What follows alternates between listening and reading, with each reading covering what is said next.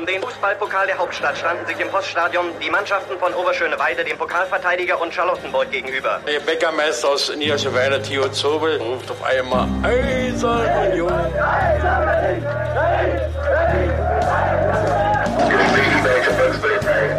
Eine Bankbürgschaft aus Unions Lizenzunterlagen hatte sich als gefälscht herausgestellt. Union ist gerettet. Union ruft alle Berliner Fußballfans dazu auf, sich am Räumen des Stadions von Schnee und Eis zu beteiligen. Ein Jahr lang haben die Union Berlin-Fans an ihrem geliebten Stadion an der alten Försterei gebaut. Und jetzt ist die siebte Minute angebrochen und es gibt eine schöne Geste für die Nummer sieben. Doch die Unioner selbst werden gut beraten sein, auch in der Stunde der Euphorie niemals zu vergessen, was war, um so zu bleiben, wie sie sind. Hallo und herzlich willkommen zu, äh, zur fünften Ausgabe von Und Niemals Vergessen, unserem Podcast über die Geschichte des ersten FC Union. Hallo Sebastian. Hallo Daniel. Beim letzten Mal habe ich dir eine der vielen Geschichten aus der Geschichte von Union erzählt. Kannst du dich denn noch erinnern, welche das war? Ja, ich glaube, das war so eine der bekanntesten Union-Geschichten überhaupt, nämlich die, wie Union nicht am Europapokal teilnehmen konnte 1968, äh, weil einige westeuropäische Clubs das boykottiert hatten aufgrund des Einmarsches der Warschauer Vertragsstaaten in die Tschechoslowakei. Das stimmt. Und äh, eins der Feedback-Elemente, äh, das wir dazu bekommen haben, war, dass äh, auch Leute, die diese Geschichte an sich natürlich schon kannten, weil, wie du sagst, es eine der bekanntesten aus der äh, Geschichte von Union ist, dabei trotzdem noch Neues erfahren haben. Das hat mich gefreut. Irgendwann wird es, glaube ich, nochmal einen Nachtrag dazu geben, habe ich vorhin festgestellt, als ich jemandem davon erzählt habe. Denn ähm, ich habe dann nach der äh, Aufnahme, die wir dazu gemacht haben, festgestellt, dass während Unions ursprünglich gegen Bohr angesetzte Partie ja neu ausgelost wurde, die von Jena gegen Roter Stern nicht neu ausgelost wurde. Und irgendwann muss ich nochmal verstehen, warum das der Fall war. Aber ähm, das äh, ergibt sich vielleicht irgendwann nochmal und dann kommen wir darauf nochmal zurück. Ich glaube, das versteht kein Mensch mehr. Aber ja, äh, das kann sein. Ähm, in irgendwelchen Akten der UEFA, ich sehe dich schon hier Dienstreiseantrag bei uns hier machen und dann, ich muss mal dringend nach Nyon. Ist ja auch ja. ganz schön um die Zeit vielleicht. Ähm, naja, gut. Braucht einen kleinen Teil der und niemals vergessen Millionen. Ja. ja. Und genau. äh, heute bin ich ja dran. Und, genau. Äh, mit einer Geschichte. Und ich habe eine, die, naja, fang, fangen wir mal so an, Daniel. Und du kennst ja die beiden äh, schwedischen Spieler, mit denen Union in diese Saison gegangen sind, ne? Sebastian Andersson und Simon Hedlund. Richtig. Gut, einer ist ja mittlerweile. Einer davon ist nur noch da, ja. Sebastian Andersson ist nur noch da. Simon Hedlund ist im Winter gewechselt nach Dänemark, nach Kopenhagen. Aber, und das ist jetzt. Kann man ja verstehen, die, äh, Kopenhagen ist eine schöne Stadt und so, ne? Möglicherweise, ich war noch nicht da. Aber kennst du auch Unions ersten schwedischen Spieler? Ich glaube nicht. Okay, dann ähm, ist das nämlich heute die Geschichte von Unions ersten Schweden und wie Union mal wieder den Aufstieg verpasst hat. Das ist, äh, fühlt sich wie eine Serie an. Ja, fühlt sich auch ein bisschen an wie Alfons Zitterbach oder so klingt das. Aber, also der erste Schwede von Union hieß äh, Jürgen Anders Swan. Ich hoffe, ich spreche den richtig aus. Anders Swan war Mittelstürmer und wechselte als 28-Jähriger im Dezember 1998 zum ersten FC Union. Und er hinterließ mit hm, 10 Einsätzen, 0 Toren, sagen wir mal, keinen nennenswerten Eindruck. Aber warum habe ich ihn trotzdem gewählt? Also nicht nur, weil er der erste Schwede war, sondern weil ich finde, dass äh, diese Personalie Anders waren eigentlich ganz hübsch was über die Saison 1998, 99 erzählt. Kennst du dich da ein bisschen aus? Nee, äh, äh, das ist, glaube ich, äh, in der ganzen Geschichte von Union eine der Phasen, die ich am wenigsten kenne. Gut, das ist total super, weil dann wirst du heute richtig viel Neues erfahren mit teilweise altbekannten Namen, ehrlich gesagt. Das fand ich ganz schön bei der ganzen Recherche, das alles nochmal nachzulesen. Und zwar erinnere dich mal jetzt, also stell dir vor, du würdest dich erinnern, ja, 1998, wie war so die Situation bei Union? Michael Kölmel. Ja, die 90er sind eher schlecht. Nee, eben nicht. Michael Kölmel hatte nämlich gerade Union vor dem Konkurs gerettet. Die, also Kinowelt ist da bei Union so eingestiegen, aber nicht so als Investor, wie man das heute kennt, sondern halt so, äh, so ich sage mal so Sponsor-Hashtag, äh, nee, nicht Hashtag, äh, Schrägstrich Darlehengeber. Und der war dann auch Aufsichtsratschef bei Union. Und damit brach eigentlich bei Union so etwas wie eine völlig neue Zeit an. Und ähm, am besten hat es Oskar Kosche in Matze Kochs Buch immer weiter ganz nach vorn gesagt. Und jetzt mal ein Zitat von Oskar Kosche, wie das nämlich so war. Der war nämlich sehr lange schon bei Union. Ich war aber schon so lange bei Union, dass bei mir nicht gleich die große Euphorie aufkam, also als Kölmel eingestiegen ist. Bei mir standen fünf Monate Gehalt aus, aber ab einem bestimmten Zeitpunkt wurde plötzlich das regelmäßig, äh, nee, regelmäßig das laufende Gehalt aufs Konto überwiesen. Ohne Ansage, irgendwann sogar der Restbetrag ausgezahlt. Das war für uns Spieler eine völlig neue Situation. So, also das ist jetzt so, ähm, Union hat plötzlich Geld.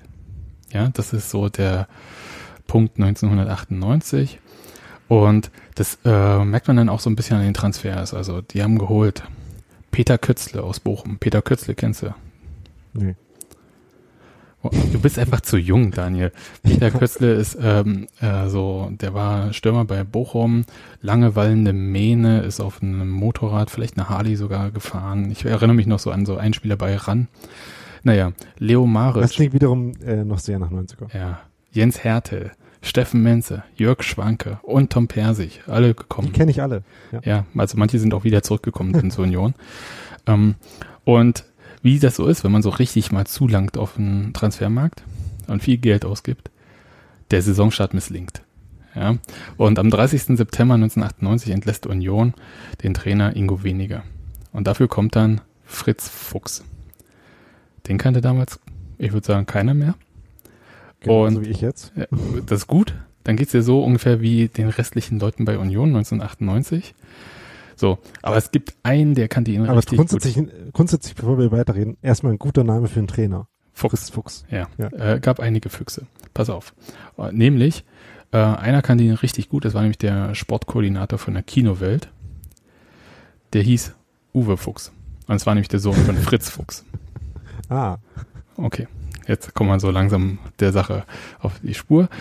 Uh, Uwe Fuchs uh, hatte, glaube ich, kurz vorher seine Karriere beendet, ähm, war Fußballprofi gewesen. Fritz Fuchs war auch Fußballprofi gewesen, beim ersten FC Kaiserslautern unter anderem gespielt.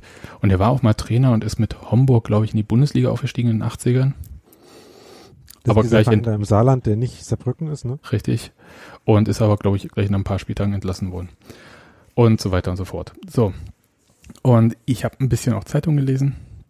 Und am 30. November ist das erste Mal, dass der Berliner Kurier über eine mögliche Verpflichtung von Jürgen Anders Zwahn schreibt. Und die schreiben auch, dass der Kontakt über Roland Sandberg zustande gekommen sein soll, mit dem Fritz Fuchs in den 70ern in Kaiserslautern gespielt hat. Und das Komische ist jetzt, was ich auch nicht verstanden habe, und das konnte ich auch nicht mehr nachvollziehen, dass äh, Sandberg Trainer gewesen sein soll und gleichzeitig wurde in den Artikeln auch später in anderen äh, Texten ähm, dargestellt, dass er auch die Vertragsverhandlungen geführt hat. Also sehr skurril. Swan war damals. Ähm, also ja. ich meine, dass sich diese äh, beiden Tätigkeiten, sage ich mal, grundsätzlich überschneiden, ist, glaube ich, gerade so in der Zeit, in der das noch viel mehr Wildwest äh, war, was Beratertätigkeiten so im weitesten Sinne angeht, als jetzt, wo es ja immer noch ziemlich Wildwest ist, gar nicht so selten, würde ich glauben. Also ähm, ja, gerade in den unteren Ligen vielleicht auch. Gerade auch in England habe ich das öfters schon mal gehört, auch so aus dieser Zeit, wo es äh, schon sehr normal war, dass äh, Trainer auch Kommissionen dafür bekommen haben, äh, Pflicht, äh, Spieler irgendwo zu verpflichten oder irgendwo hin zu transferieren. Ähm, ja. Und äh, die Frage wäre, war der dann in dem Moment irgendwo Trainer? Das weiß ich nicht und ehrlich gesagt spielt ja. das für unsere Richt äh, Geschichte auch gar nicht okay. so eine große Rolle. Ähm, Swan war damals Stürmer in Christianstad in der zweiten ah, ja. schwedischen Liga. Und jetzt kommt's äh, wirklich witzige, ehrlich gesagt, also aus meiner Sicht witzig. Ich weiß nicht, ob das stand auch nirgendwo, dass das die zweite schwedische Liga ist. Das haben so der Kurier und die Berliner Zeitung geschrieben. Aber das stimmt und es stimmt gleichzeitig nicht. Das ist total witzig, weil nämlich Christian Stad 1998 in der Division 2 in, der Schwed in Schweden gespielt hat. Und ist das so wie in England heutzutage, dass ja. die League 2 in Wirklichkeit die vierte Liga ist? Oder? In dem Fall war es nämlich die dritte schwedische Liga, richtig. Ah, ja. Sie haben aber den ersten Platz geschafft und sind aufgestiegen. Also da sie aber über das Jahr, über das Kalenderjahr spielen, äh, sind, durften sie natürlich ab 99 in der zweiten schwedischen Liga spielen. Also Anders Swan hat faktisch nicht in der zweiten Liga gespielt. Ja. Also das ist, Also er kam im Sommer 98, um das nochmal. Äh, nee, äh, ähm, Dezember 1998 kam er dann. Ne? Das, äh, das, äh, die Saison in Schweden war beendet und Der wurde dann gegen Kroatia getestet. Kroatia spielte damals auch Regionalliga Nordost. Sehr weit unten allerdings. So wie Union? Nee, die spielen weiter oben. In der Regionalliga Nordost. Ja, aber also, in derselben Liga. Ja, in derselben Liga. Und Fritz Fuchs sagte über den Stürmer, die Schweden spielen mit drei Stürmern. Swan ist ein echter Mittelstürmer, ein Strafraumspieler, ein richtiger Reißer. Gut. Das finde ich jetzt wiederum interessant, weil ich dachte, dass äh, Ende der 90er in Schweden schon das 4-4-2 äh, Einzug gehalten hätte. Aber okay. Ja, ähm, vielleicht aber auch nicht da unten. Also Spielt das aber auch äh, hängt ja gar keine Rolle. Außer dass er äh, äh, dass er ein Schlaglicht darauf werfen würde, wie gut das Scouting von Union in der Zeit dann eventuell funktioniert hat, mhm. oder nicht. Na, gar nicht so gut, würde ich sagen. Aber wenn sie schon nicht wissen, in welcher Liga er gespielt hat, dann vielleicht auch nicht so genau in welchem taktischen System. Ja, also ich weiß auch immer nicht, ob das, ähm, also das Scouting darf man sich auch nicht so vorstellen wie heute. Und die, das mit der zweiten schwedischen Liga, das hat ja, haben ja die Berliner Medien geschrieben. Also vielleicht hat Union das auch gewusst, vielleicht auch nicht, ich weiß es nicht. Ja. Ich habe jetzt noch mal kurz nachgeschaut, woher ich denn dachte, dass äh, in Schweden dann schon 4-4-2 gespielt wurde. Das hängt nicht äh, mit äh, Sven-Göran Eriksson zusammen. Und ich dachte, dass der das äh, von da schon nach England mitgebracht hätte, äh, später dann. Und der nur bis Anfang der 80er in, äh, in Schweden gearbeitet. Also deswegen dachte ich, dass äh, Schweden so das Ursprungsland des 4-4-2 in dem Sinne war. Aber wir, vielleicht auch nicht. Na, jedenfalls hier in dem Fall auf jeden Fall nicht. Er wurde jedenfalls verpflichtet an das Waren. Und zwar als, halte ich fest, 14. Zugang in dieser Saison. Okay. Also Stichwort Kohle war da. Union hatte vier Abgänge und ein Spieler wurde von Fritz Fuchs auch suspendiert. Swan erhielt einen Vertrag bis Sommer 1999 mit einer Option auf eine Vertragsverlängerung und stand schon im nächsten Spiel beim FC Berlin im Kader. Aber er spielte nicht. Und Union gewann mit 3 zu 0. Und jetzt, weil es so schön ist, ich habe mich ja einfach wirklich durch ganz viele, ähm, quasi durch die kompletten Saisonberichte der Berliner Zeitung und des Berliner Kuriers gelesen. Jetzt der Spielbericht aus der Berliner Zeitung. Anna Swan, der jüngste Neuzugang des Fußballregionalligisten 1. FC Union, hatte die Pudelmütze tief in sein Gesicht gezogen und harrte auf der Auswechselbank auf Anweisung seines neuen Personalchefs. Doch Fritz Fuchs, der Union-Cheftrainer, brachte den Mann aus Schweden, der vom Zweitligisten Christianstad kam, wir alle wissen, war dann ein Zweitligist, aber er hat nie zweite Liga gespielt dort, beim Prestigeduell gegen den FC Berlin noch nicht zum Einsatz. Der Reißer-Typ, so Fuchs, sollte sich langsam an seine neue Umgebung gewöhnen. Außerdem hatte es Fuchs im schneebedeckten Sportforum in Hohenschönhausen überhaupt nicht nötig, neben seinem schlitzohrigen Torjäger Steffen Menze, ja, auf dieses Lachen habe ich ein bisschen gewartet. Dem ballsicheren Peter Kötzle und dem eingewechselten Brasilianer Juarez oder Juarez. Ich bin, Juarez, ja. wahrscheinlich. Noch einen zusätzlichen Angreifer auf den schwer bespielbaren Platz zu schicken. So. Bist du jetzt vorhin das äh, Sportforum Hohenschönhausen erwähnt hast, dachte ich, dass es vielleicht notwendig gewesen wäre, nochmal dazu zu sagen, wer der FC Berlin ist. Kommt, kommt gleich. Ich habe nämlich so einen kleinen, ist kein richtiger Exkurs, aber so ein bisschen was. Äh, die Beziehung zwischen Union und dem FC Berlin sind ja so ein bisschen bekannt, ne? Und ich finde, dass ähm, feindselig vielleicht schon eine Untertreibung ist dafür.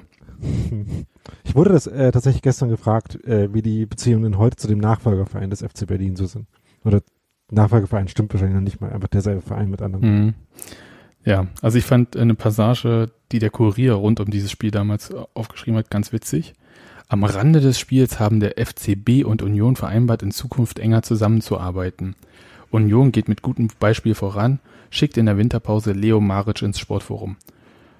Fuchs sagt, Bohr, nee, Böhr und ich weiß immer nicht, Böhr wahrscheinlich und Struck sind in der Rückrunde wieder fit. Ich brauche aber keine sieben Stürmer. Der FCB könnte einen weiteren Stürmer dagegen gut gebrauchen. So. Ich bin gerade überrascht, dass das mit dem FCB-Rebranding funktioniert hat. Ne, das kommt noch in der Saison, kommt auch nachher noch, ähm, erzähle ich dir gleich. Aber ich, ich, ich kann dir gar nicht sagen, wie mir der Mund offen stand, als ich das gelesen habe mit äh, enger Zusammenarbeiten und Kooperation und so. Ne? Also nicht, dass äh, Spielerwechsel zwischen den beiden Vereinen was Neues gewesen wäre, nee. historisch, aber das hat eigentlich immer anders funktioniert. Ne? Ja, nicht, nee, und äh, die Zeit war natürlich auch eine andere, aber trotzdem also ich glaube, das ist, stimmt einfach nicht. Also so, das darf man sich vielleicht jetzt nicht so vorstellen, als ob da irgendwie ein Kooperationsvertrag unterschrieben worden wäre, so wie man das heute vielleicht machen würde oder so, sondern ich glaube, die haben sich einfach auf der Tribüne getroffen und dann Handschlag und das waren einfach Leute, teilweise die, diese, äh, naja, wie soll ich sagen, diese leichte Abneigung, die die Fans vielleicht untereinander hatten, nicht so ins tägliche Business mitgetragen haben. Jetzt wolltest du unbedingt den Preis für die Untertreibung des Jahrhunderts gewinnen, oder? Ja. Aber es ist, ich wollte es nur mal kurz, weil ich, äh, hat nichts mit der Geschichte zu tun, aber ich fand das so witzig mit dieser, dass man in Zukunft enger zusammenarbeiten möchte. Ich komme auf äh, den FC Berlin am Ende der Geschichte nochmal zurück. Der spielt da nochmal eine Rolle und zwar eine sehr witzige. Ähm, so, wie bewertet denn jetzt äh, Anders Wahn so ein bisschen so seine Zeit bei Union? Und ähm, um das rauszukriegen, habe ich natürlich nicht mit Anders Swan gesprochen, sondern habe ähm, den schwedischen Union-Fan und Journalisten Erik Jolander angeschrieben. Und der hatte tatsächlich mal für eine Recherche mit Anders Swan gesprochen. Und Erik kennt doch ungefähr alle Schweden, oder? Ja, zumindest alle Schweden, die vielleicht in Deutschland mal Fußball gespielt haben. Und das Witzige ist, er hat sich auch mit Anders Swan äh, verabredet diese Woche, weil ich gefragt habe, kannst du nicht vielleicht noch mal ein bisschen was nachfragen? Aber dann hat das Telefonat nicht hingehauen. Ist aber auch nicht so schlimm. Was aber Anders Swan erzählt hatte, war von seinem ersten Spiel, nämlich beim FC Berlin halt und wie so Steine auf den Spielerbus geworfen wurden. Das sind so Sachen, die findet man halt in den Medien nicht so unbedingt dann. Und er sagt halt auch, insgesamt sei es für ihn als Ausländer unglaublich schwer gewesen, Teil der Mannschaft zu werden. Und das musst du dir jetzt einfach merken. Und immer wieder, wenn so jetzt das Thema hochkommt, so Teambuilding oder nicht Teambuilding in dieser Saison und in dieser Geschichte, dann musst du einfach dann das denken, was Anders Wahn gerade so erzählt hat, dass es für ihn als Ausländer wirklich sehr schwer gewesen sei. Ja, also wir gehen jetzt mal grundsätzlich davon aus, dass er kein Deutsch gesprochen hat wahrscheinlich. Nee, wahrscheinlich nicht. Aber wahrscheinlich besseres Englisch als die meisten äh, von den Leuten so um ihn rum, was wir ihm wenig geholfen haben. Ja, also ich glaube, es war einfach schwierig. Und man ähm, muss auch immer dran denken, das war Ende der 90er, es war Regionalliga, also damals dritte Liga. Und äh, wir reden hier von Vereinen mit so Etats um die zwei bis drei Millionen Mark. Ja, und das, äh, da war einfach nicht so viel an äh, da gab Infrastruktur. Es keine dezidierte Stelle, die sich äh, um die Betreuung von neu aus dem Ausland gekommenen Spielern gekümmert hätte oder äh, so. Zumindest nicht hauptberuflich. Ja. So, aber äh, sein erster Einsatz, den äh, hatte er eine Partie später und da spielte Union 1 zu 0 beim FC Karl Jena auf dem schneebedeckten Ernst-Abbe-Sportfeld und hat die Tabellenführung übernommen. Das Tor hat aber nicht Anders Swan gemacht, sondern Juarez. Der ist auch erst in dieser Saison gekommen und kleiner Spoiler schon mal vorneweg, das war das einzige Tor von Juarez. Ich habe ja aus Versehen Suarez geschrieben. Naja, gut, das war, der war, äh, der thinking. Ja, wahrscheinlich.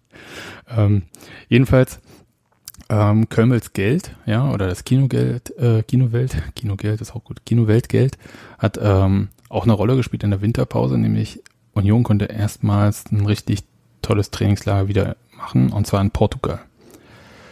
Und ich fand auch das Fazit, das Fritz Fuchs da gezogen hatte, total interessant. Muss man einfach auf sich wirken lassen. Ich erzähl mal.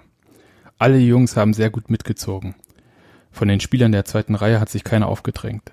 Und über Juarez und Anders Swan sagte der Trainer, es sieht so aus, als sollte ihr Platz weiterhin auf der Bank sein. Für einen Stammplatz müssten sie mindestens eine halbe Klasse besser sein. Einfach mal wirken lassen, wie das, äh, äh also es war halt, das ist nur 20 Jahre her. Ich, ich habe das Gefühl immer, dass äh, über solche Sachen früher Trainer viel, viel ähm, direkter geredet haben. Mm, äh, wir, kommen, wir kommen später noch dazu. Äh, das, äh, ich glaube, Fritz Fuchs hat danach vielleicht auch nicht mehr so direkt darüber gesprochen. Aber ähm, du merkst schon so ein bisschen was. Sieht so aus, als würde Fritz Fuchs seine Einschätzung von Anna Swan, ne, richtiger Reißer und so, äh, wieder revidieren. Und dabei, und das ist wirklich äh, auch wieder naja, Ironie der Geschichte, er hat die Spieler ja selbst bewertet und geholt. Ja, die wurden ihm ja nicht von irgendeinem Manager, gab es ja nicht so in dem Sinn damals, äh, geholt. Ja, sondern ja, er hat die selber beobachtet äh, und äh, über seine Kontakte reingeholt. Ja, aber das ist ja das eine und das, äh, das andere ist das andere. Also äh, die selber bewerten ähm, folgt, glaube ich, nicht daraus, äh, dass er sie über seine Kontakte geholt hat. Das ist, glaube ich, das Hauptproblem an der Stelle. Ja. Also ich glaube nicht, dass äh, also ich würde jetzt mal vermuten, dass Uwe Fuchs an das Waren in äh, Schweden tatsächlich nie hat Fußball spielen sehen. Fritz Fuchs. Äh, Uwe ja, Fuchs Uwe auch nicht. nicht. ja. So, naja, aber machen wir mal weiter. Nach der Winterpause geht's bei Union eigentlich ganz gut los wieder. die haben sich sowieso, ne, also nach dieser Trainerentlassung und mit Fritz Fuchs hat sich das so ein bisschen stabilisiert und äh, kurz äh, so über diese ähm, Regionalliga Nordost, da waren so fünf, sechs Mannschaften oben echt eng beieinander. Also die waren die ganze Zeit so von Platz eins bis fünf immer so ein bis drei Punkte nur Unterschied. Ja, das war von Spieltag zu Spieltag konnte sich das ändern. Es war gleich Lok Leipzig, Chemnitzer FC, Union und ach, noch so ein paar Clubs. Ich sag schon mal, Union ist ja wie gesagt nicht aufgestiegen in der Saison. Und äh, es ging dann ganz gut los und am 20. Spieltag hat Union 3-0 gegen Babelsberg gewonnen und weil Tabellenführer VfB Leipzig gegen Magdeburg verloren hat, waren sie plötzlich richtig auf Platz 1. Aber Anders waren, war wieder nicht beteiligt. Dafür im nächsten Spiel und da ging es zum VfB Leipzig. Und das hat Union mit 0 zu 1 verloren und war damit auch die Tabellenführung los und hat sie auch nie wieder in diese Saison eingenommen. Swan spielte eine halbe Stunde in der zweiten Halbzeit, erfolglos. Und das war dann wirklich auch seine letzte Partie für zwei Monate. Der hat dann erstmal zwei Monate nicht gespielt. Und überhaupt, ne, der hat nie ähm, durchgespielt. Die zehn Einsätze, ich glaube, davon waren acht Einwechslungen und zweimal wurde er ausgewechselt. Das war alles nicht so prall für ihn. So, und dann, Union hat dann so das gemacht, wofür Union in den 90ern eigentlich bekannt war. Ähm, Sie haben irgendwie die Saison innerhalb von wenigen Wochen komplett verspielt. Also nach dieser Niederlage beim VfB Leipzig haben sie zu Hause gegen Plauen verloren. Dann äh, beim Dresdner SC in letzter Minute ein 2 zu 2 Ausgleich kassiert. Und dann 1 zu 2 in Erfurt verloren. Das war ein wahnsinnig schlimmes Spiel.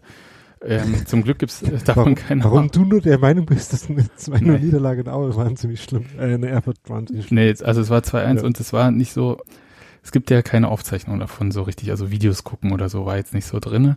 Aber äh, ich zitiere mal immerunioner.de über Juarez.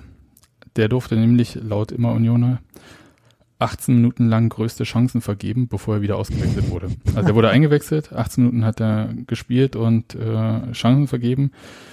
Ähm, der Trainer Fritz Fuchs sprach von mehreren tausendprozentigen Chancen und dann hat er ihn wieder rausgenommen. So. Hervorragend. Also insgesamt kann man sich vorstellen, Stimmung in der Mannschaft schlechter, Grüppchenbildung, Fans protestieren natürlich. Es gab Pfiffe an der alten Fürsterei. So, und was macht da eigentlich Fritz Fuchs so in der Zwischenzeit? Mitte März, ne, wir befinden uns gerade in so einer Phase zwischen ähm, ja, Ende Februar bis Ende März. Mitte März war der beispielsweise unterwegs, um sich neue Spieler für die kommende Saison anzuschauen und hat dann auch so ähm, ja in anderen Regionalligen sich Spieler angeschaut und so, hat dann öfter mal so Training deswegen verpasst. Und äh, der Berliner Zeitung sagte er dazu, da gibt es überall interessante Spieler. Ist ähm, überliefert, ob ihm dann von der Vereinsführung äh, nahegelegt wurde, sein Commitment zum äh, Verein zu hinterfragen? Oder? Das kommt gleich. Äh, und mit, äh, ich sag mal, überraschendem Ausgang. Also da gibt es überall interessante Spieler, sagt er in der Berliner Zeitung, der parallel zum in der Nordoststaffel tobenden Aufstiegskampf die kommende Spielzeit personell plant. Äh, wie gesagt, ja kein Manager damals. Und weiter sagte Fritz Fuchs, ich will in dieser Saison Meister werden und er plane nur in eine Richtung. Ich baue eine Truppe zusammen, die entweder in der zweiten Liga bestehen oder die bei Nichtaufstieg sofort vehement angreifen kann. Das Team habe sich sehr gefestigt, urteilt Fuchs, aber wir werden uns punktuell weiter verstärken. Das ist ein bisschen witzig, weil nach dem Spiel in Erfurt, das kam zwar erst später raus, aber zeitlich ist das halt äh, sehr nah beieinander, ähm, gab es sowas wie einen Aufstand gegen Fritz Fuchs. Und zwar wurde der Trainer von der Mannschaft drei Stunden lang nach diesem Spiel zur Rede gestellt. Und zwischendurch äh, wurde auch gezwungen, den Raum zu verlassen, weil die Mannschaft gegenüber dem Präsidenten Vorwürfe über den Trainer anbringen wollte. Und beklagt haben die sich über den autoritären Stil von Fritz Fuchs, über seine häufige Abwesenheit beim Training und dass er falsch und zu lasch trainieren ließ. Und da gibt es eine ganz interessante Aussage von Oskar Kosche in Matze Kochs Buch. Und der sagte zu den vielen Neuzugängen, bei einigen Spielern haben wir uns gefragt, was Union mit denen will. Bei manchen Partien haben wir uns vorher getroffen und alleine entschieden, wie wir spielen müssen. Trainer Fritz Fuchs hat sich hinterher hingestellt und dann erzählt, wie wir seine Vorgaben umgesetzt haben. Das hatte Slapstick-Charakter. Und ich weiß nicht, ich glaube, David Bergner oder irgendwer hatte ihn dann äh, aber in der Nachbetrachtung als Märchenonkel bezeichnet. Also den Fritz Fuchs. So, da denkt man natürlich so als Verein auch nach, ne? Und was meinst du denn, was Union dann gemacht hat nach dieser, diesem Aufstand da in Erfurt? Das war dann so im April? Nee, Mitte? Mitte März, Mitte März 99. Ah ja. Ähm, ihm einen neuen Dreijahresvertrag gegeben, würde ich sagen. Ja, das liegt so fast richtig. Und zwar die Vereinsführung hat wirklich wenige Tage nach diesem Erfurt-Spiel und was die Medien damals noch nicht wussten und die Öffentlichkeit, aber wir jetzt ja wissen und diesem Spielaufstand, den Vertrag mit äh, Fritz Fuchs um ein Jahr bis ins Jahr 2000 verlängert und ihm Carte Blanche gegeben für den Kader. So, äh, war Bombenstimmung dann auch so insgesamt. Äh, Daniel Petrowski, damals Spieler bei Union, hat äh, gesagt, zum Trainer darf ich nichts sagen, sonst werde ich gekündigt. Das ist so eine Aussage, die ihren Ziel, äh, ihr Ziel in beide Richtungen auch möglicherweise erreicht. Das ist eigentlich, ist wirklich nicht lustig, aber im Nachhinein fand ich es wirklich witzig. Ähm, ich meine, es ist nur Fußball. Ja, natürlich, aber es ist halt äh, schon auch, ähm, man möchte auch gerne arbeiten, ne? auch als Fußballprofi, ähm, das ist, man geht auch schon gerne zur Arbeit und wenn so das ist, dann, naja, äh, die Fans haben gerufen, wir sind Unioner und ihr nicht. Also war auch so Stimmung. Und ähm, so ein kleiner Fun Fact, davon gibt es auch einige in dieser ganzen Geschichte. Einmal musste die Mannschaft ein Trainingsspiel gegen ein Team machen, in dem sieben Probespieler des Trainers für die nächste Saison standen. Oh Gott, oh Gott. Also, das, also das habe ich tatsächlich noch nicht gehört. Ja, also das äh, zum Thema Motivation und so. Die Von wegen, wir können uns nur selber schlagen. Hm. Äh. Die, aktuell, die aktuellen Spieler hatten dann auch gewonnen, das Spiel. Ja, so, jetzt machen wir einen kleinen Sprung Richtung Ende April 1999. Ja, die Meuterei gegen den Trainer hat ihr Ziel verfehlt und Fritz Fuchs sagt, Teile der Mannschaft haben keinen Charakter. An Anna Swan will da schon zurück nach Schweden. Seine Freundin sollte eigentlich nach Berlin kommen, ist aber in Schweden geblieben. Kennen wir vielleicht auch irgendwoher. Der Angreifer war glücklos und dürfte sich bei der Meuterei und Unzufriedenheit vielleicht auch, hm, ich würde sagen, ein bisschen immer weniger wohlgefühlt haben. Und man kann auch so vorstellen, ja, also wenn man das versucht nachzuvollziehen, in welchen Turbulenzen sich diese Mannschaft befunden hat und wie die eigentlich auch im Streit mit dem Trainer war. Und dann kann man sich vorstellen, dass halt Spieler, die vielleicht noch nicht so gut Deutsch sprechen oder die dann halt sich noch nicht alle so kannten, ja, es gab ja auch Spieler, die waren schon ewig da. Also ich glaube, Oskar Kosche war zu dem Zeitpunkt sechs Jahre schon bei Union als Spieler der ersten Mannschaft. Dann ähm, ist klar, dass die halt irgendwie weg wollten und sich auch nicht als Teil dieses Teams geführt haben. Plus vielleicht auch vom Vermögen halt auch nicht in die Mannschaft gepasst haben. Ja, und was aber interessant ist, also dass Anders Wahn dann in den letzten Spielen immer öfter zum Einsatz kam. Also er hat, glaube ich, in den letzten sieben Partien sechsmal gespielt. So, und jetzt kommen wir zum letzten Heimspiel der Saison, 8. Mai 1999. Hast du schon gesagt, ob er schon mal ein Tor geschossen hat? Der hatte gar kein Tor geschossen. Ja. Also das Einzige, was er sich geholt hat, war einmal eine gelbe Karte. Ähm, nee, kein Tor. Zehn Spiele, null Tore. Für einen Stürmer, also für einen richtigen Reißer auch nicht so viel. Kommen wir jetzt zum letzten Spiel der Saison, äh, beziehungsweise letzte Heimspiel so rum, 8. Mai 99. Es geht gegen den und deswegen habe ich gesagt, kommen wir wieder drauf zurück. Jetzt wieder unter seinem ursprünglichen Namen antretenden BFC Dynamo. Mhm. ähm, also die haben sich umbenannt, die haben das alte Logo, naja, das, äh, ich glaube insgesamt hat es acht oder neun Jahre gedauert, also insofern, aber in dem Falle während der Saison hatten sie sich umbenannt und die haben ja äh, seit dieser Umbenennung in FC Berlin, glaube ich, hatten sie nicht oder fast gar nicht gegen Union gewonnen. So. Was man wissen muss noch vor diesem Spiel. Und das war dann halt auch nochmal so Thema in den Berliner Medien beziehungsweise in der Berliner Zeitung. Ähm, der Etat von Union sollte in der Saison bei 6,5 Millionen Mark liegen, was echt viel ist damals. Aber eben laut Kölme nur, wenn alles klappt und echt viele Prämien bezahlt werden müssten. Am Ende, am Ende lag der Etat wahrscheinlich weit über 7 Millionen Mark, ohne dass alles geklappt hat. Wir heißen, die haben Kohle rausgehauen ohne Ende. Und bei Union. Jetzt Neuverpflichtung. Ja. Und bei Union war, herrschte da echt jetzt Angst, ne? Da, da stand so eine Mitgliederversammlung bevor, die war damals im Juni.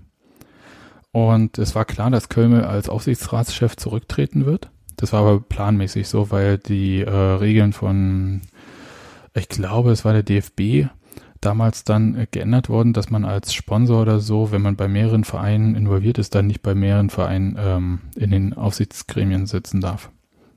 Deswegen musste der da zurücktreten, der war ja in sich Verein involviert. Unter anderem halt, glaube ich, Waldhofen, Mannheim, Sachsen, Leipzig und so weiter. Gut. Und jedenfalls herrschte da bei Union so die Angst, dass Köln sein Investment verringern oder sogar einstellen würde. weil sie halt zu viel Kohle ausgegeben haben und äh, auch alles schiefgegangen ist.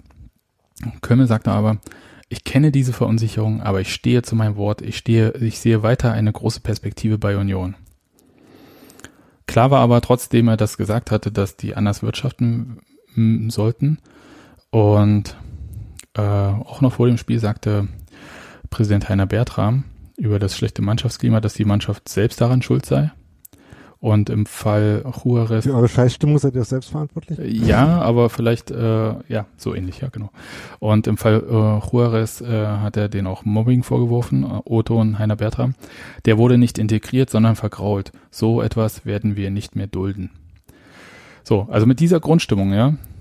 Kohle vielleicht, hm, haben ein bisschen viel ausgegeben, keine Ahnung, was sie nächstes Jahr noch ausgeben können. Statt 14 Zugängen sollten es nur noch vier oder fünf sein und so und dann halt so Mannschaft wirklich kotzt über den Trainer ab und so. Aber der Verein steht zum Trainer.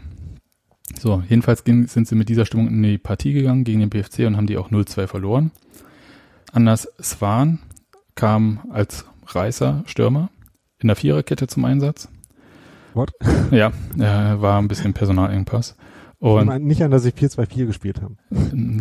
Ich weiß es nicht, ehrlich gesagt. Also da, über die ganzen. Meinst schon die Viererkette hinten? Ja, ja, natürlich. Ja. Und ähm, noch so ein Fun Fact irgendwie, deswegen meinte ich halt so auch BFC Dynamo oder FC Berlin hatten so ihre Geschichten in der Halbzeit. Bei 2-0 Führung hat der damalige BFC-Präsident Volkmar Wanski ähm, im Prinzip den Interimstrainer Ingo Rentsch entlassen.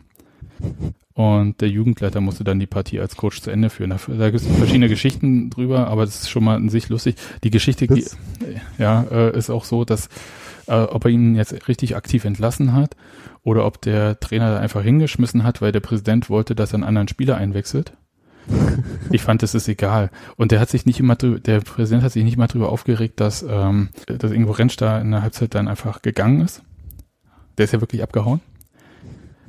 Äh, das fand er nicht schlimm als Trainer. Der stand auch als zweiter Torwart bei uns ähm, im Spielbericht. Das geht so nicht, dass der da einfach geht. Das fand ich wirklich sehr lustig. Das ist sehr gut. Also ja. ich habe ja schon davon gehört, dass äh, in der Halbzeit entschieden wurde, Trainer zu entlassen, aber die dann tatsächlich äh, gleich wegzuschicken oder auch ähm, gehen zu lassen.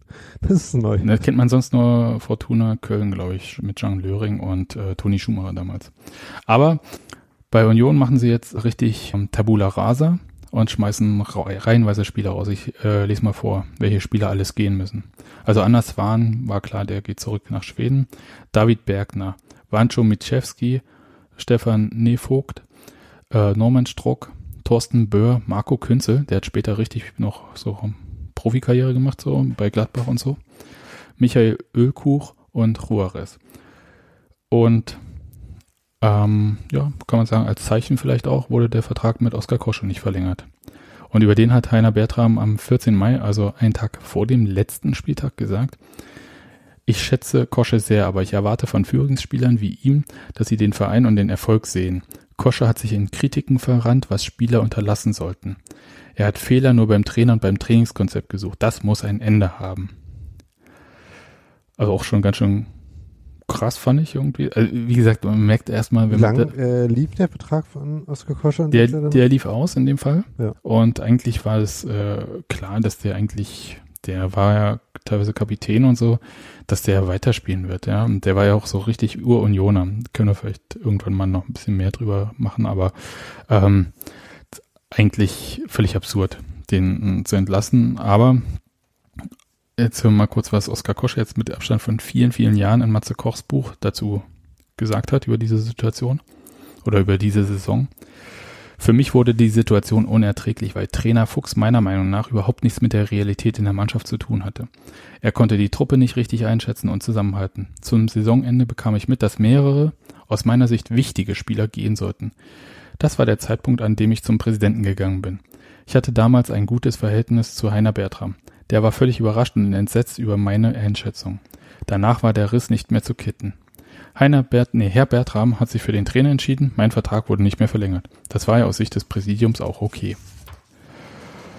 Das ist ja natürlich, äh, was Oskar Kosche damals gesagt hat. Also nee, mit Abstand von, ich glaube, mindestens 12, 13 Jahren Unterschied. Also äh, der, das war ja okay Teil. Genau. Was er damals direkt gesagt hatte, bevor er äh, gekickt wurde quasi, war, wenn wieder so viel eingekauft wird, dass der Erfolg gefährdet ist, werden Spieler wie ich, die lange da sind, künftig auch was sagen. Das hat mit dafür gesorgt, dass wir trotz des großen Potenzials den Aufstieg nicht erreicht haben. Das hat er vor dem Spiel gegen BFC gesagt. So, am letzten Spieltag wurde Oskar Kosche dann nicht mehr eingesetzt, aber wahnsinnig von den Fans gefeiert. Das Spiel war in Jena. Oskar Kosche, es gibt keine Fotos wohl davon, ähm, hat nur im Schlippi und in Schuhen den Innenraum verlassen können. Also die Fans haben ihm alles abgenommen. So, so weit so chaotisch und das hätte jetzt auch das Ende äh, dieser Saison sein können und auch dieser Geschichte. Ja. Aber. Aber du ahnst schon, was jetzt kommt, oder? Ich habe ein bisschen äh, gelunzt. Äh. Ich habe so. ein Buch quasi vorgeblättert und kurz die immer Jona-Seiten ausgesucht. Ach so, da, ach, da du bist so ein. hm. Also okay, ich erzähle jetzt die Geschichte weiter. Also am 1. Juni ruft Fritz Fuchs bei Herrn Bertram an. Und 1. Juni, wir wissen, Saison gerade zu Ende, sie wollen neue Spieler, sie haben auch Kohle und wollen jetzt endlich in die zweite Liga. So, Fritz Fuchs ruft bei Herrn Bertram an und gibt seinen sofortigen Rücktritt bekannt. So, und das äh, hinterlässt ja so ein bisschen ein paar Fragen. Ne? Also erstens, was ist eigentlich mit diesem Vertrag, den der hatte? Stellt sich raus, würde ich sagen, jedenfalls habe ich nichts anderes gefunden, dass der bis zum 1. Juni nicht den Weg in die Schriftform gefunden hatte. Das war so ein Handschlagsvertrag äh, da im März. Und da gab es im März auch schon Irritationen mit dem Aufsichtsrat, der gesagt hat, äh, wir haben gar nicht den ähm, vom Präsidium Bescheid bekommen, da müssen wir dann einen Auftrag für geben und so. Hm. Es ist halt doch noch Union in den 90ern, ne? Natürlich. Und dann gab es an dem Tag, äh, Matze Koch hat in seinem Buch sehr ausführlich geschrieben, da kann man das wirklich nochmal äh, detailliert nachlesen, wer äh, Lust hat. Drei verschiedene Versionen von Pressemitteilungen, die Union rausgegeben hat zu dem Thema. Zuerst irgendwie nur einen Satz und dann immer mehr. Am Ende hieß es, dass ähm, sich Fritz Fuchs nach zwei Todesfällen in der Familie dem Druck nicht mehr gewachsen sehe und deswegen zurückgetreten sei. Man muss auch sagen, der Bruder von Fritz Fuchs, der war äh, auch Trainer, ich glaube Werner Fuchs, wenn ich mich nicht irre.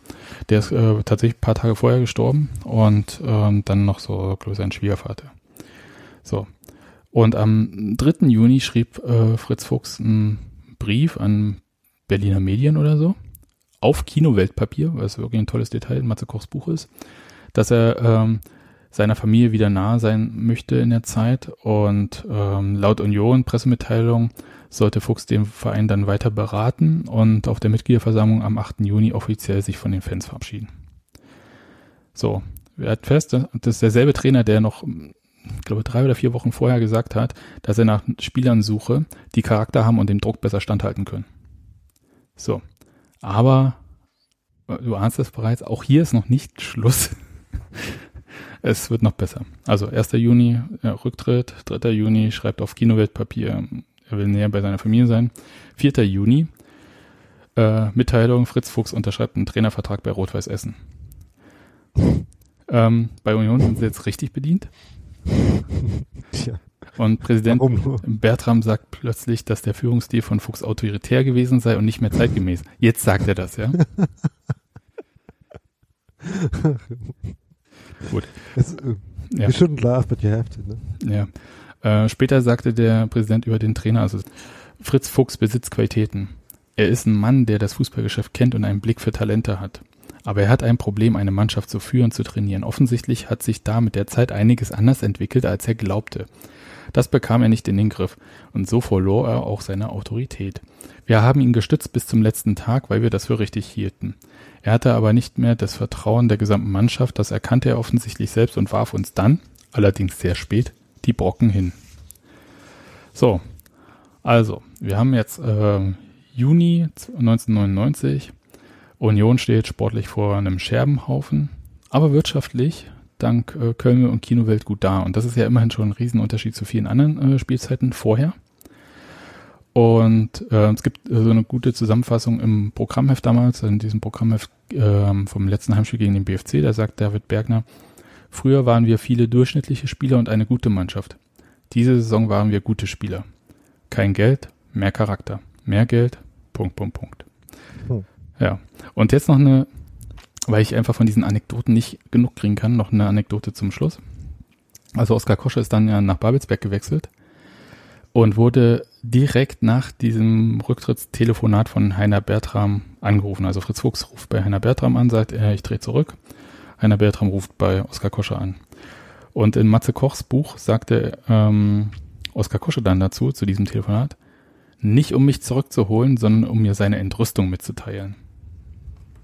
Ja, das, ja, Also, gut. Und das war's ich eigentlich. habe jetzt auch deine Meinung über den Trainer und ich wollte dich das wissen lassen, oder wie? ja. ja, also äh, Ähm, inter äh, interessant, ne? Ja, als kleinen Epilog zu der Geschichte kann man halt nochmal immer Uniona äh, empfehlen und die Seite über Fritz Fuchs da und sich da nochmal die äh, Stationen, äh, Trainerstationen von Fuchs nach Union durchlesen. Die sind durchaus interessant. Also Essen, wie gesagt, ähm, Da war aber nicht er- ne? Da war nicht lange. Der äh, stand, steht dann hier von äh, ähm, Juni 99 bis Oktober 99, also tatsächlich nicht so lange. Und danach dann, warum auch immer, also wenn man alle Namen auf dieser Seite liest, äh, ist das der, der ins Auge fällt, der FC Vitoria in Brasilien. Ich weiß nicht, ob dann doch die äh, Kontakt, äh, Kontakte zu dem brasilianischen Spieler bei Union so gut waren, dass sich das da irgendwie vermittelt hat. Wenn ja, dann hat es auch nur drei Monate gehalten. Und danach geht's dann wieder mit Pirmasens und Saarbrücken in verschiedenen Funktionen und sehr kurzen Zeiträumen weiter, wo er dann insgesamt noch äh, vier verschiedene Mannschaften innerhalb von einem Jahr trainiert hat. Äh, zweimal die zweite Mannschaft. Ja, zweimal die zweite Mannschaft und einmal für ein paar Wochen die erste Mannschaft und dann die U19. Erfolgloser Trainer wechselt, naja, egal. Ähm, und dann war er nochmal bei Kaiserslautern und Trier und dem SV Hermersberg, wo er früher auch schon äh, Nee, ähm, genau. Da äh, klang dann 2015 die Karriere von Fritz Fuchs aus. Ja, Das- also Anders Wahn, äh, über den äh, hatte ich ja vorhin sehr viel erzählt und ist ja eigentlich auch so der Protagonist dieser Geschichte, auch wenn es zum Ende hin äh, mangels ähm, tatsächlich äh, Geschichte äh, Fritz Fuchs geworden ist. Ähm, der hat nie wieder im Ausland gespielt, aber ist bis heute im Fußballgeschäft in Schweden unterwegs. Jetzt nicht, glaube ich, nicht ganz weit oben, aber ähm, so, dass man ihn kennt. Und ja, das war eine, ähm, wie sagt man auf Englisch, so Missed Opportunity, eine verpasste Gelegenheit diese Saison. Und auch ähm, das mit Anders Swan war eigentlich eine verpasste Gelegenheit. Und vielleicht hat er auch einfach von vornherein gar nicht in diese Mannschaft gepasst. Man weiß es nicht. Aber äh, so insgesamt hat er auf jeden Fall überhaupt nicht reingepasst. Aus Und der Zeit in Schweden sind jetzt auch keine detaillierten Nee. Statistiken überliefert, wie oft er da irgendwie getroffen hat in dieser Drittligasaison oder Mhm. sowas. Nee, nee. Das äh, ist jetzt auch ähm, aus meiner Sicht doch völlig egal für die Geschichte. ja. Ich will nur noch kurz sagen, äh, wie ich auf diese Geschichte gekommen bin.